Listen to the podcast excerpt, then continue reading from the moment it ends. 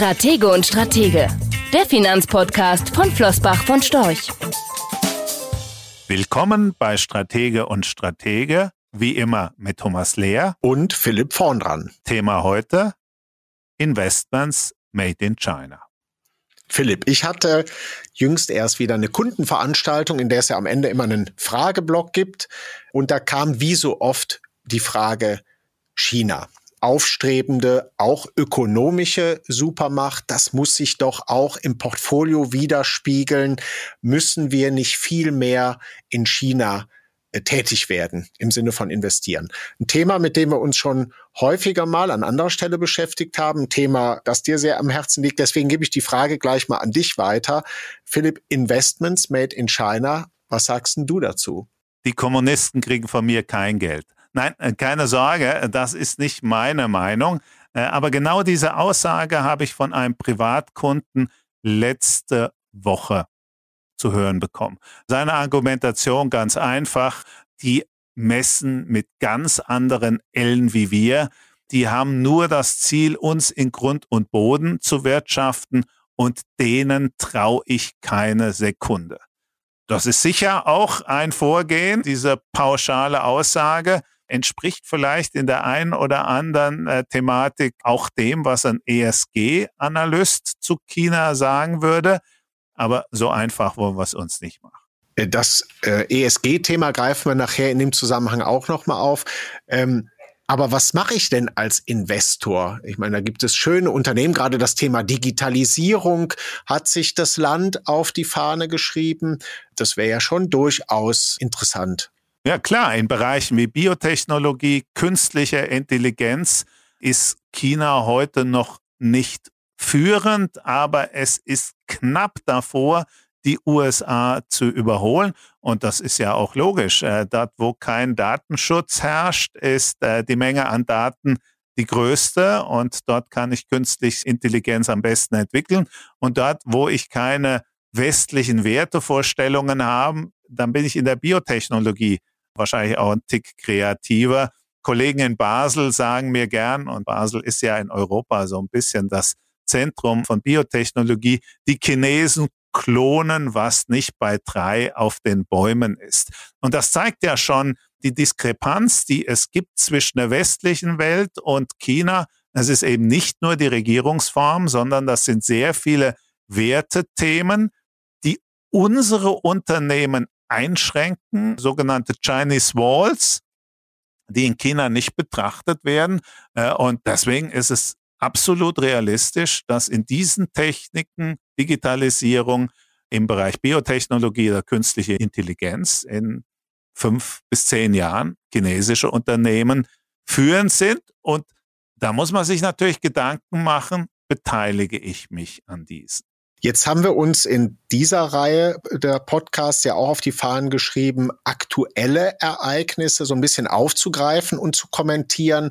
Ähm, in den letzten Tagen wird Investoren durchaus vor Augen geführt, wo auch der Haken liegen kann. Vielleicht erklärst du mal, was wir gerade sehen und inwiefern das für einen Investor durchaus eine Relevanz hat bei der Bewertung der Investments, die er dann zum Beispiel in China macht.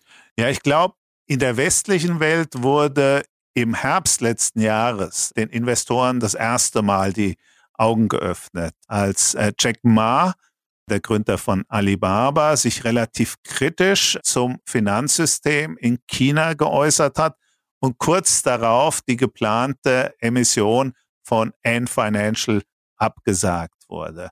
Jack Ma war dann für einige Monate verschwunden, ist inzwischen wieder aufgetaucht, aber das war sicher das erste Signal, werdet nicht zu frech, ihr Unternehmer. Wir haben ähnliche Entwicklungen im Moment um die Aktie von Didi, im Prinzip der Klon von Uber in China. Hier hat die chinesische Regierung mit der Argumentation von Datenschutzproblemen die App im Moment von den App Stores in China runtergenommen. Und diejenigen, die sich mit Hongkong auseinandersetzen, die haben vielleicht vom Fall Vitasoy gehört. Dieses Unternehmen wird im Moment sehr stark im Festland China von Boykottaufrufen belagert, weil sie bei einem Polizistenmord in Hongkong die falsche Seite eingenommen haben. Die Politik ist hier zunehmend relevant und das muss einem Investor im Westen doch ganz klar vor Augen führen. Hier zählen sehr oft andere Komponenten als nur der Free Cashflow und die Gewinne. Spiegelt sich übrigens, wenn man dieses Jahr mal anschaut, äh, nicht nur die letzten paar Wochen, sich durchaus ja in der Kursentwicklung chinesischer Aktien zum Beispiel wieder. Ja, weil sich immer mehr Investoren fragen, ob es überhaupt sinnvoll ist, in China Aktien zu kaufen. Es gibt ja da durchaus Verschwörungstheoretiker, die sagen, das macht die chinesische Regierung ganz bewusst, um die ausländischen Investoren zu verprellen. So weit würde ich nicht gehen, aber die chinesische Regierung belegt ganz klar, dass es ihr ernst ist mit den chinesischen Werte und Moralvorstellungen. Präsident Xi Jinping hat ja vor Jahren schon ausgeführt, dass er einen Marxismus 4.0 anstrebt, also dass das Label kommunistische Partei nicht irgendwas Historisches ist, sondern absolut real und dass in einem solchen Umfeld natürlich andere Werte relevant sind, die Sicherheit des Arbeitsplatzes beispielsweise, der Bestand der kommunistischen Partei als Führung Chinas und viel weniger Cashflow und Gewinne. Das ist Fakt und das muss man wissen als ausländischer Investor. Geht das ein bisschen in die Richtung, wir sagen ja oft, schau dir auch an, wer mit dir Aktionär ist bei der Firma, in die du investierst? Ja, klar. Wenn man einen Mehrheitsaktionär hat, der möglicherweise komplett andere Interessen vertritt als wir als Minderheitsaktionär, wir sprechen da ja gerne vom Monarchierisiko, dann ist das vergleichbar. Hier ist die Situation aber ein Tick anders, weil der Staat ist meistens nicht Aktionär, aber über seine Funktion als Regulator kann er mindestens so viel Schaden für mich als Aktionär ausrichten wie ein Monarch, der andere Ideen und Werte mit dem Unternehmen erreichen möchte.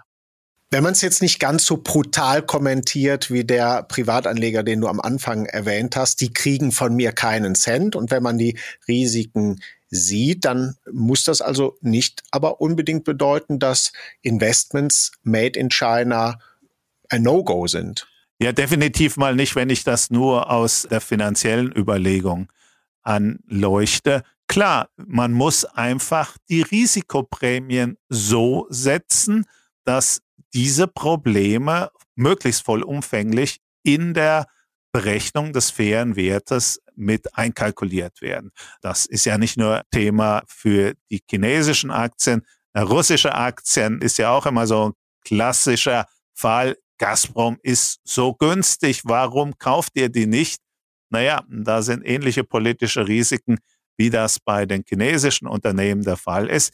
Mit dem Unterschied, dass die Euphorie basierend auf der Wirtschaftswachstumsdynamik in den vergangenen Jahren vielen ausländischen Investoren einfach so ein bisschen den Blick für die Realität, für die politische Realität vernebelt hat. Jetzt kommt das ganz langsam auch bei den westlichen Investoren an. Und deswegen ist die Performance vieler dieser chinesischen Unternehmen in den letzten Monaten nicht ganz so toll. Also die Risiken mit in die Bewertung einrechnen, ganz pauschal gesagt, das Unternehmen muss also günstiger sein und ist deswegen nicht automatisch auch attraktiver. Was wäre eine zweite Möglichkeit? Ja, die zweite Möglichkeit ist die, die wir gerne nutzen, wenn sie sinnvoll umzusetzen ist. Wir schauen in Volkswirtschaften, in denen das Rechtssystem stabil ist, in denen der Kapitalmarkt wirklich funktioniert ohne politische Eingriffe, ob es Unternehmen gibt, die eine Abhängigkeit vom chinesischen Markt haben die zumindest mal relevant ist und beteiligen uns an diesen Unternehmen. Das ist sicher eine Krücke, weil die Gefahr besteht, dass der politische Eingriff, den wir im Moment innerhalb der chinesischen Unternehmen spüren, dass der sich ausweitet, dass der Wettkampf um den Supermachtstatus zwischen den USA und China irgendwann dazu führt, dass wir wieder einen eisernen Vorhang bekommen. diesmal nicht zwischen Russland und dem Westen, sondern China und den USA und den jeweiligen Alliierten. Und dass diese Unternehmen, in denen man vor fünf oder zehn Jahren noch relativ problemlos investieren konnten, aufgrund ihres China-Engagements da möglicherweise überhaupt nicht mehr nach China liefern können. Soweit sind wir noch nicht, aber das sollte man zumindest im Hinterkopf haben. Fällt dir eine dritte Möglichkeit ein? Ja, einen habe ich wirklich noch. Die zehnjährige chinesische Staatsanleihe. Und zwar in Renminbi, also der chinesischen Währung. Die rentiert nämlich heute oberhalb dem Niveau, das wir beide immer formulieren auf die Frage, wie werden denn die Inflationsraten in den nächsten zehn Jahren sein? Zwei bis zweieinhalb Prozent per annum ist da unsere Antwort. Das wäre mit der zehnjährigen chinesischen Staatsanleihe zu wuppen. Da hätte ich dann aber auch das Währungsrisiko. Ja klar, Logo. Für irgendwas muss es ja die Risikoprämie geben, aber vielleicht ist es hier sogar eher eine Chancenprämie, weil wenn es stimmt, dass China als Realwirtschaft so eine Wachstumsdynamik entwickelt, wie das die meisten Analysten heute prognostizieren, dann wäre es sehr überraschend, wenn die chinesische Währung über die nächsten zehn Jahre schwächer abschneiden würde. Vielleicht sogar das Gegenteil, wenn man auf den Dollar oder die D-Mark zu den jeweiligen Wachstumsboomzeiten schaut. Dann hätte ich allerdings mein eingesetztes Kapital, um zum Anfang zu kommen, tatsächlich vollends als Kredit den, um das mal was provokativ zu sagen, den Kommunisten gegeben. Ja, und das ist natürlich eine Fragestellung, die nicht nur relevant ist für die politische Einschätzung, sondern auch was ESG-Fragen angeht.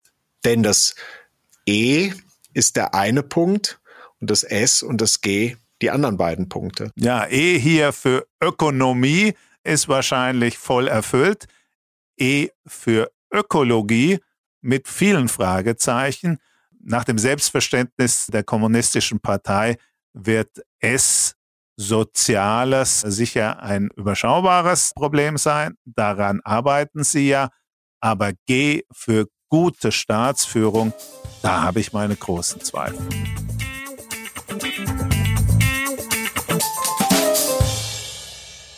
Rechtlicher Hinweis.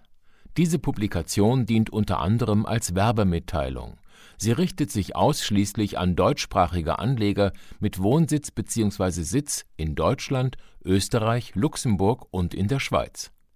Die in dieser Veröffentlichung enthaltenen Informationen und zum Ausdruck gebrachten Meinungen geben die Einschätzungen von Flossbach von Storch zum Zeitpunkt der Veröffentlichung wieder und können sich jederzeit ohne vorherige Ankündigung ändern Angaben zu in die Zukunft gerichteten Aussagen spiegeln die Zukunftserwartung von Flossbach von Storch wider, können aber erheblich von den tatsächlichen Entwicklungen und Ergebnissen abweichen. Für die Richtigkeit und Vollständigkeit kann keine Gewähr übernommen werden. Der Wert jedes Investments kann sinken oder steigen, und Sie erhalten möglicherweise nicht den investierten Geldbetrag zurück mit dieser Veröffentlichung wird kein Angebot zum Verkauf, Kauf oder zur Zeichnung von Wertpapieren oder sonstigen Titeln unterbreitet. Die enthaltenen Informationen und Einschätzungen stellen keine Anlageberatung oder sonstige Empfehlung dar. Sie ersetzen unter anderem keine individuelle Anlageberatung. Angaben zu historischen Wertentwicklungen sind kein Indikator für zukünftige Wertentwicklungen diese Veröffentlichung unterliegt Urheber Marken und gewerblichen Schutzrechten. Eine Vervielfältigung, Verbreitung, Bereithaltung zum Abruf oder Online-Zugänglichmachung, Übernahme in andere Webseite der Veröffentlichung ganz oder teilweise in veränderter oder unveränderter Form ist nur nach vorheriger schriftlicher Zustimmung von Flossbach von Storch zulässig ein umfangreiches Glossar zu Themen und Begriffen finden Sie auf www.flossbachvonstorch.com/glossar/. Diese Veröffentlichung unterliegt Urheber-, Marken-, gewerblichen sowie wettbewerbsrechtlichen Schutzrechten.